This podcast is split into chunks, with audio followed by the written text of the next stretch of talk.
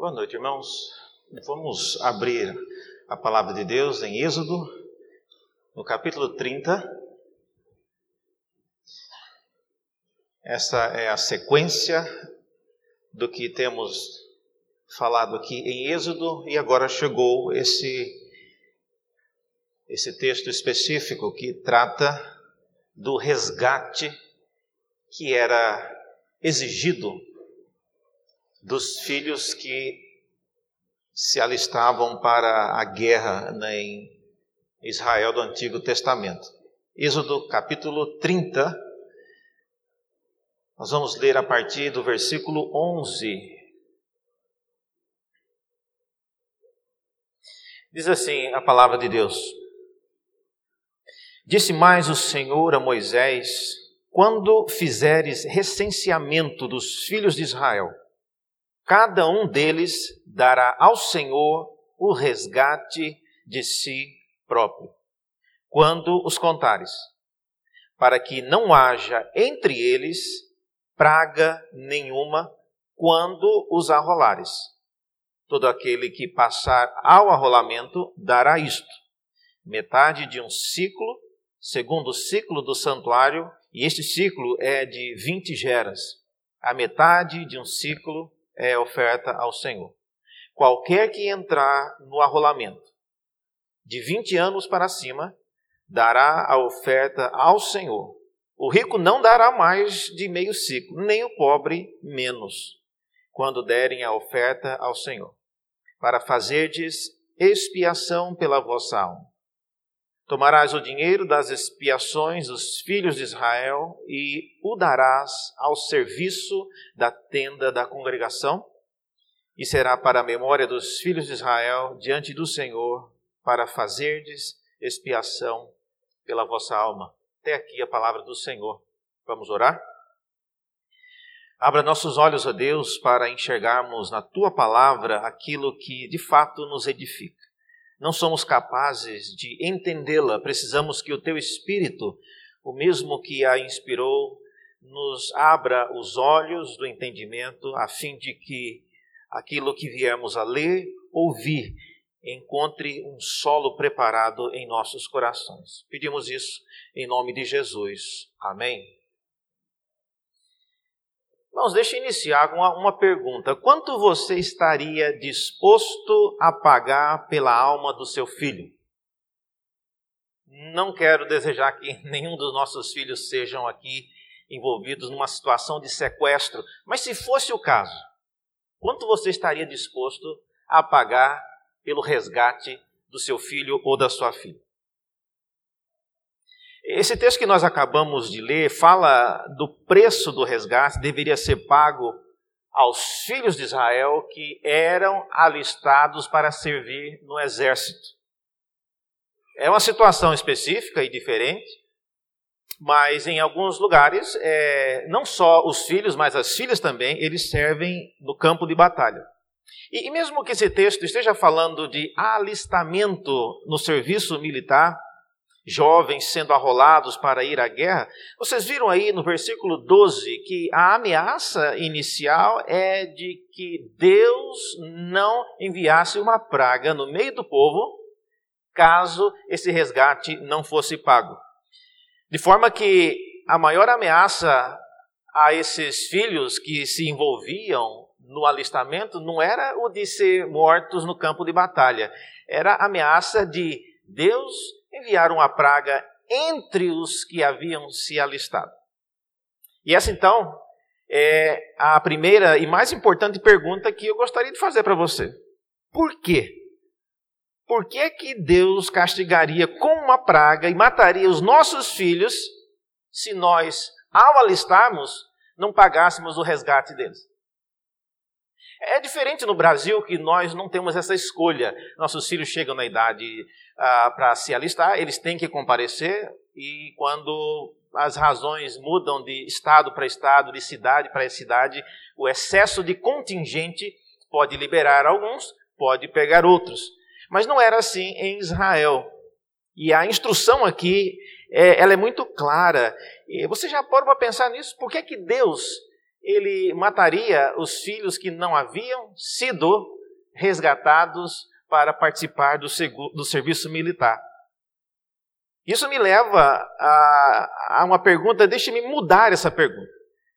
Se eu perguntasse da seguinte maneira: será que as aflições, pense nisso, as aflições e as derrotas dos nossos filhos, que eles passam, ou ao entrarem na faculdade ou no mercado de trabalho, tem a ver com algum tipo de oferta que deveríamos ter trazido diante de Deus em favor deles? Comparando com o fato de aqueles jovens israelitas não terem sido resgatados, será que hoje, reverendo, essa mesma preocupação se aplica, nós às vezes fazemos o possível e o impossível para que os nossos filhos deem certo na vida, mas às vezes, por razões que nós desconhecemos, parece que eles tropeçam e eles não caminham do modo como nós esperamos. Eu li algo sobre isso uma vez, eu achei uma frase interessante e que me marcou muito, e diz o seguinte: às vezes nós gastamos tanto tempo tentando dar aos nossos filhos aquilo que nunca nós tivemos, que acabamos não tendo tempo de dar a eles aquilo que nós sempre tivemos. Ah, meus irmãos, Deus ele não quer que nós façamos milagre. Milagre quem faz é Ele. Mas Ele quer que nós saibamos o momento certo de fazer as coisas certas em cada etapa de nossa vida. E as instruções, então, dessa, dessa lei que nós lemos aqui, parecem estar é, divididas em três partes muito claras. A primeira delas é que descreve aí o que deve ser feito. Depois, na sequência, você vê que o texto fala sobre quando a, a, a decisão precisava ser feita. E, por último, o motivo, por quê essa decisão precisava ser feita. Eu queria então seguir a exposição desse texto respondendo essas três perguntas. Vamos à primeira delas então. Por, o que deveria ser feito exatamente nesse processo de resgate? Tá? A primeira coisa que o texto fala aí no versículo 12 é que havia um valor a ser pago. Deveria ser pago o resgate. E é interessante que o conceito de resgate envolve, obviamente, a situação que você já conhece, alguém numa situação de refém e você quer libertar a pessoa, você tem que pagar um valor, e esse valor então liberta aquele que está numa situação uh, sendo refém. No texto que nós lemos aí é dito que o pagamento ele deveria ser feito ao Senhor. Será que isso significa que se nós pagamos o resgate ao Senhor, é Ele quem nos mantém refém? Ou será que a ameaça vem dele? Uma segunda coisa ainda a respeito do que deve ser feito, vocês viram aí que o valor do resgate ele era fixo. Não era um valor dependendo da pessoa, dependendo de quem havia sido é, sequestrado. É diferente. Numa situação de sequestro hoje, se alguém sequestrar uma pessoa que é um, como a gente fala, é o pé rapado, não tem nada, e ninguém vai sequestrar uma pessoa assim. Mas se descobre que ele é uma pessoa muito rica, dona de várias empresas, o valor do resgate vai ser bem mais alto. Mas é curioso que nesse texto o valor do resgate ele foi fixado é, no que hoje poderíamos é, descrever aqui como 5 gramas de prata, é, traduzindo aí toda essa contagem. E não era um valor muito alto, não. Era um valor relativamente pequeno. E, e Deus, ao estipular esse valor fixo, Ele está nos ensinando que o resgate aqui é um valor simbólico. Ah, nós não precisamos pagar tudo aquilo que é necessário. Então, mas isso deveria ser feito. É a segunda coisa que deveria ser feita. A terceira coisa que o texto também nos fala é que o resgate ele aplicava-se somente aos que tinham mais de 20 anos, ou seja, o resgate era envolvido com filhos que já estavam na vida adulta. Eu não sei quantos se lembram, mas quando o povo de Israel saiu do Egito, ah, Deus disse que deveriam matar um cordeiro pascal, o sangue dele seria colocado nos umbrais das portas, para que, quando o anjo da morte passasse, não entrasse na casa dos israelitas.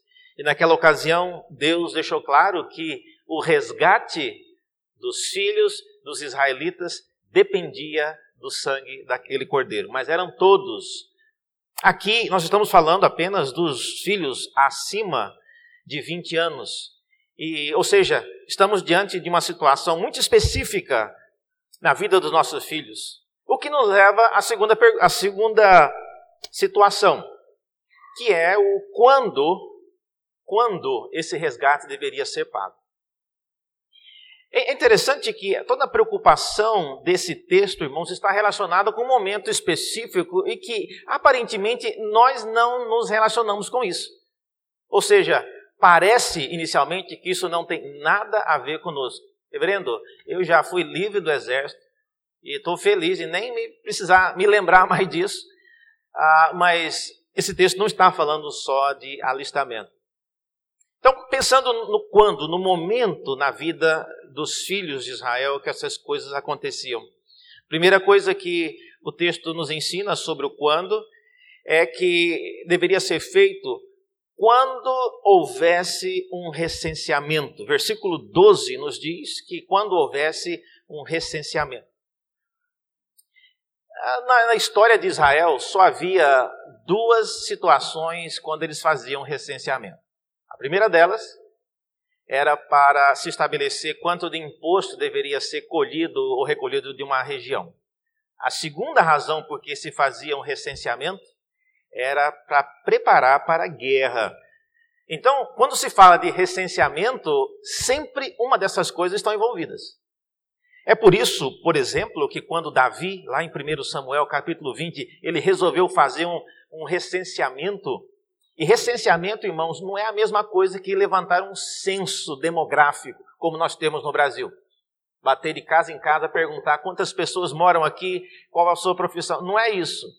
O alistamento é a palavra mais próxima do que esse texto está dizendo. É você contar pessoas capazes de ir para a guerra. Então, esse era o contexto onde Deus exige que houvesse um resgate.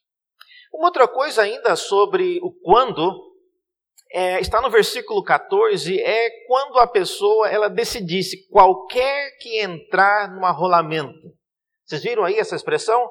Qualquer que entrar no arrolamento. Isso significa que, embora, embora o momento de se alistar estivesse aberto, em Israel, o, a participação na guerra ela não era obrigatória, ela era voluntária. De modo que os nossos filhos poderiam, se eles quisessem, entrar no, no, alistamento e fazer parte daquela contagem que era uma contagem preparada para a, desempenhar uma guerra. E mais uma vez, recapitulando a história, há duas circunstâncias em Israel quando uma guerra era necessária. Israel, irmãos, não era um povo de guerra. Deus não gostava e Deus, inclusive, proibia de Israel se envolver em guerra, mas em duas circunstâncias apenas Israel ele era ordenado e era encorajado a se envolver com guerra. A primeira delas era para conquistar a terra prometida. E a segunda é para manter o que havia sido conquistado. Fora essas duas situações, Israel não envolvia-se em guerras. E quando fazia, como era o caso de Davi, querendo expandir para além da terra prometida, foi quando Deus mandou uma praga no meio do povo, porque Davi levantou o censo, ou seja, fez um alistamento, uma contagem, e isso já pressupunha que ele estava querendo envolver-se em mais guerra. Então, o quando tem a ver com isso, quando tem a ver com o momento de fazer um recenseamento e também no momento em que o jovem ele se oferecia, ele entrava para essa situação de guerra. Em terceiro lugar, por que é que deveria ser pago esse resgate? Qual o motivo disso? Por que é que deveria ser feito esse pagamento? Algumas coisas que eu observo aí, irmãos, primeira delas é que o preço do resgate era aplicado no serviço do tabernáculo. Isso talvez explique a razão porque, no meio de instruções sobre o tabernáculo que nós vínhamos falando, como eram as cortinas, como eram os altares, como eram várias coisas do tabernáculo, e de repente, do nada, nós estamos falando aqui de resgate de jovens que vão para a guerra. Qual a relação disso com o tabernáculo? A relação está aqui. O preço do resgate era dirigido ao tabernáculo. O preço do resgate, diz o versículo 16, ele era usado para o serviço na tenda da congregação, e é um outro termo para tabernáculo. Então, ah, era um, um, um, valor dedicado e isolado para essa finalidade. Isso significa, em termos práticos, que a, o, o, dinheiro que era levantado ali associava as duas coisas: a, a ida de um jovem para a guerra e o tabernáculo de Deus. Nós vamos ver já já sobre isso. Uma segunda razão por que era feita, feito esse resgate ainda no versículo 16, é dito que ele seria para memória. Versículo 16, nós lemos que ah, será para a memória dos filhos de Israel diante do Senhor.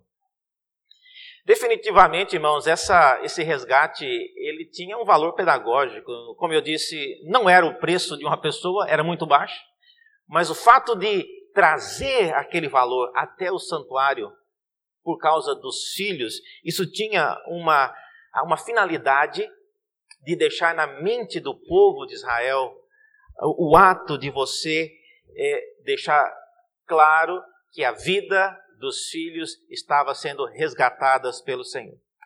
Há momentos na vida de nossos filhos que nós às vezes pagaríamos para eles não se envolverem com certas práticas. Mas o que o texto está dizendo aqui é em relação àquilo que eles irão fazer. Situações na vida, em tempos específicos, em épocas específicas, nossos filhos, mais cedo ou mais tarde, irão de fato se envolver com novas situações, com novas realidades. E essa é a situação aqui que o texto deixa claro a, a vida e aquilo que nós, como pais, podemos fazer pelos nossos filhos deve, acima de tudo, guardar essa memória. Nossos filhos precisam se lembrar de que eu e você, pais, fizemos o que era possível. Nós não somos capazes de fazer tudo, mesmo porque nós não somos, é, não temos tudo que os nossos filhos precisam. Nós não sabemos os desafios que eles enfrentarão no futuro, nós não sabemos as situações de dificuldades financeiras, emocionais e de saúde que eles enfrentarão no futuro. Mas uma coisa nessa lei fica claro: quando os pais, mesmo que era um valor simbólico, levavam aquele dinheiro até o tabernáculo, era um gesto que deixava na memória dos filhos essa responsabilidade. Filho, filha, vocês estão aqui da minha parte justificados diante de Deus aqui no tabernáculo. Aqui estão as moedas que representam o seu resgate. Ainda sobre o porquê isso deveria ser feito, o texto fala no versículo 16, um conceito interessante, é dito que esse resgate seria para fazer expiação pela vossa alma.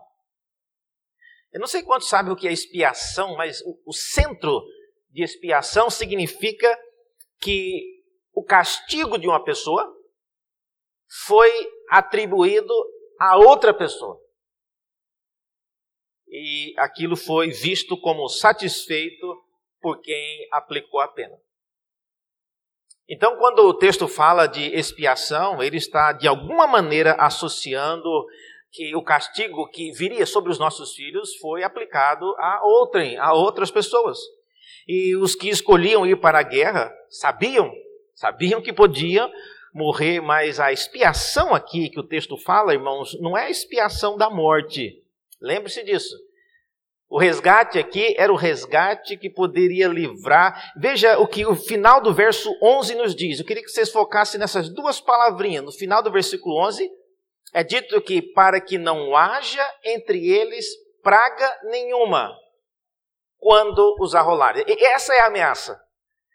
ao alistar os filhos, uma praga poderia ser é, lançada sobre o povo. E a razão é, é clara. Deus queria que os pais tivessem a consciência de que, ainda que os filhos morressem no campo de batalha, eles não morreriam por causa da ira de Deus derramada sobre eles. Esse é um texto, irmãos, que mostra uma peculiaridade diferente na sociedade israelita do Antigo Testamento e no mundo em que nós vivemos hoje. Eu tenho, eu tenho consciência disso. E, eu pergunto aqui é, quanto disso tudo nós podemos aplicar para os nossos dias hoje. Uma lei tão específica como essa, uma lei tão detalhada e voltada para a circunstância de Israel. Mas quanto disso nós podemos aplicar para os nossos dias hoje? Como nós dissemos ainda há pouco, o resgate ele era um memorial que alimentava uma expectativa. Há um texto que mostra que expectativa é essa. O texto de 1 Timóteo, no capítulo 2, nos versículos de 5 a 6, nós lemos o seguinte: Porquanto há uma só, há um só Deus e um mediador entre Deus e os homens, Jesus Cristo, homem, o qual a si mesmo se deu em resgate por todos nós. Testemunho este que deve se deve prestar em tempos oportunos. Eu sei que muitos gostariam, se possível fosse, substituir a sua vida pela vida dos seus filhos para que eles decolassem e dessem, é, fizessem o melhor que pudessem na vida. Isso não é possível. Deus responsabiliza individualmente cada um de nós. Mas esse texto nos diz que Jesus Cristo, ele, ele foi entregue como resgate pelas nossas vidas. E é por isso que a parte que nos cabe pagar como resgate, ela é bem menor, são apenas são os 5 gramas de prata. Mas a expectativa criada em todo o Antigo Testamento do resgate, então, ela estava firmada naquilo que Deus fez por meio do seu Filho. Uma segunda conclusão que eu vejo nesse texto, prática, tem a ver com o seguinte: as escolhas que os nossos filhos adultos fazem podem torná-los refém do maligno. Não tenha dúvida disso. E eu não, não estou aqui diminuindo essa, essa possibilidade, mas as escolhas que nossos filhos fazem podem torná-los refém do maligno. Porém, a sua responsabilidade são as cinco, os cinco gramas de prata. O restante do preço é acertado entre Deus e o seu filho Jesus. Não há, irmãos, muito o que fazer a respeito dos nossos filhos quando eles chegam a uma certa idade, mas nós podemos confiar na fidelidade que nós demonstramos a Deus até quando foi possível. Então, esse texto, embora um texto muito curto, muito específico, ele nos lembra pais que vivem numa situação diferente hoje, no mundo totalmente diferente do de Israel, que a nossa responsabilidade como os pais tem limite. Não queira fazer o papel de Deus. Não queira colocar tudo o que você tem ah, para garantir a perseverança dos seus filhos. É Deus é quem faz isso, é Ele quem nos guarda, é Ele quem guarda os nossos filhos. E o que Ele espera de nós é a fidelidade para com a casa de Deus. Você estar aqui, por exemplo, todos os domingos, trazendo seus filhos, ou eles vendo que vocês vieram à casa de Deus, mesmo eles tendo ficado lá, isso já é um testemunho. São os cinco gramas de prata que você está trazendo dominicalmente. Essa é a parte que Deus espera de você, fidelidade. A parte dele, ele vai fazer. Que Deus nos abençoe e nos ajude a criar nossos filhos e acompanhá-los em momentos difíceis, momentos que exigem a nossa atuação mais direta. Vamos orar mais uma vez. Senhor, obrigado pela instrução da tua palavra. Ajuda-nos a ter a consciência da nossa responsabilidade, mesmo em momentos, ó Deus, quando gostaríamos de ter feito muito mais. Mas o muito mais o Senhor já fez e é suficiente.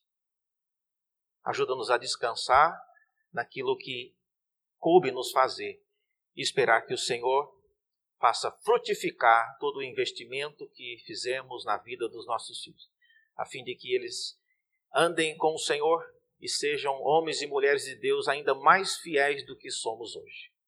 Para a tua glória, Deus, pedimos isso em nome de Jesus. Amém.